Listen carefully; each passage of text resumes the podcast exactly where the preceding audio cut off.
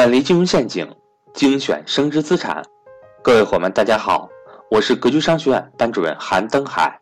格局商学院一九年重磅课程全面来袭，格局财商二零一九，一整年课程仅需三百六十五元，一天一块钱，学习随时随地，不受任何时间和场地的限制，并且支持反复学习，让所有人都能和赵老师一起学习财商知识。您只需要节约一次请朋友吃饭的钱，就能够接触到赵正宝老师最新财商知识。欢迎想报名学习的伙伴和我联系，我的手机和微信为幺三八幺零三二六四四二。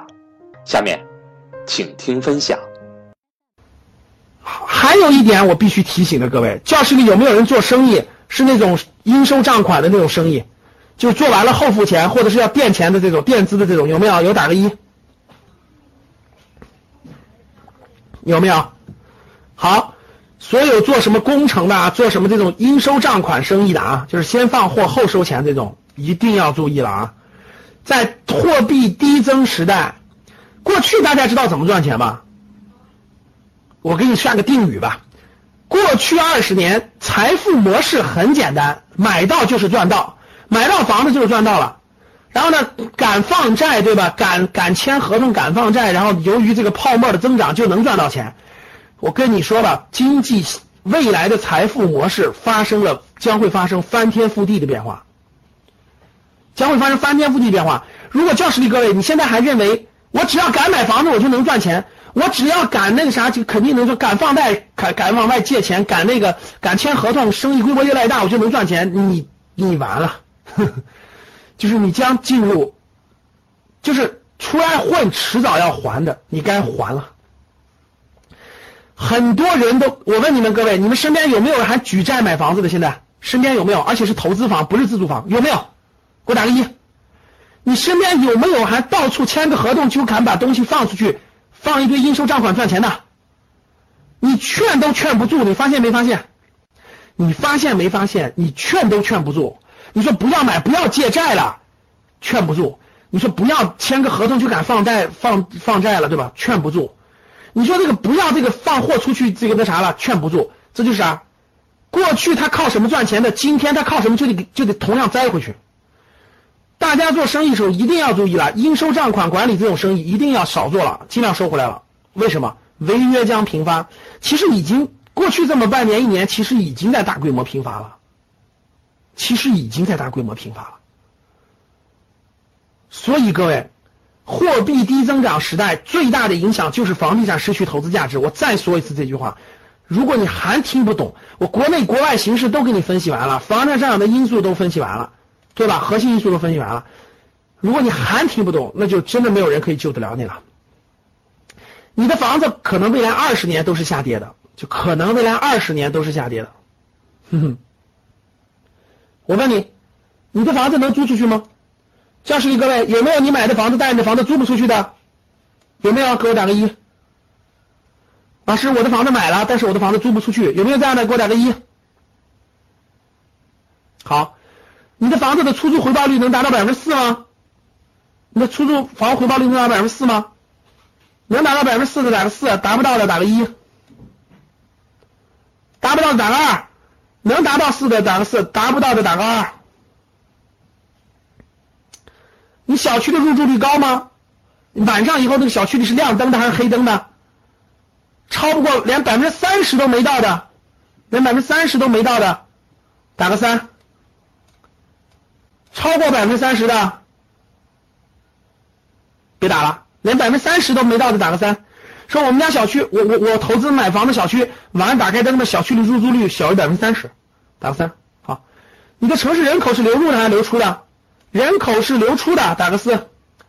我们家我们家我们这个城市人口是流出的，就是年轻人和工作劳力都不在这个城市，都是往外流出的。你亲戚朋友考大学都出去了，你的亲戚朋友考大学都出去了，然后你身边的劳动力都是出去的，回流的很少，回流的都是没有劳动力的，五十岁以上的，回流了，打个四。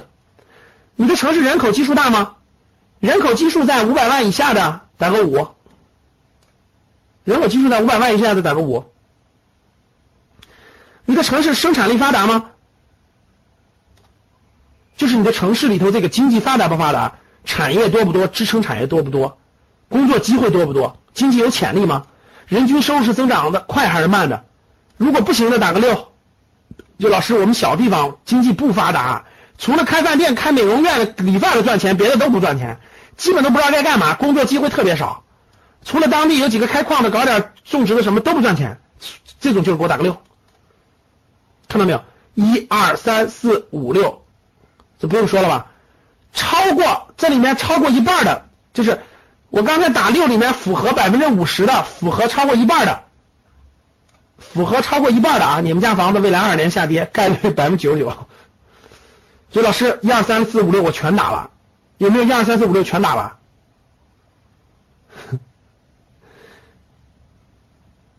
你别看你你感觉现在涨了是吧？其实跟你没有半毛钱关系，你就等着偷底吧。好，说一个结论啊，中小城市的房产临近二十年大顶。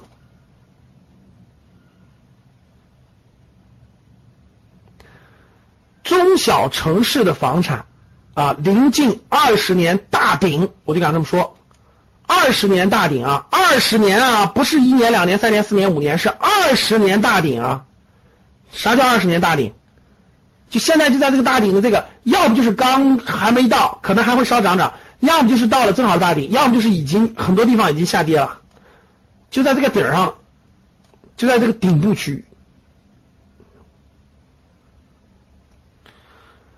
其实过去半年多的，我一直都是这个观点啊。中小城市的房产临近二十年大顶，未来二十年都是下跌的。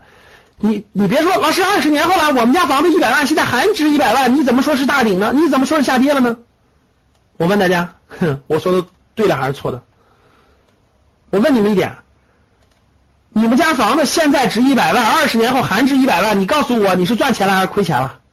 回答我，回答我一下。你你们家房子现在值一百万，二十年后，你说老师，我们家房子二十年后值一百零一万，你凭什么说房子跌了呢？二十年后还值一百万，你们家房子亏大发了，这还用问吗？政府去杠杆带来的，现在是去杠杆带来对房地产影响就是需求端，老百姓的需求端提高，居民加杠杆的壁垒，现在不让居民加杠杆了，已经提高了。对吧？首付房、首付第一套房贷，包括这个后面的杠杆，全部提高了，不敢再增加家庭负债率了，避免居民加杠杆失控。现在已经到底了，各位不能再乱加杠杆了。融资端，企业的融资端也难了，企业现在借找银行借钱也没那么容易了，对吧？你看需求端，老百姓现在不让随便借钱了，然后呢，企业也不能随便借钱了。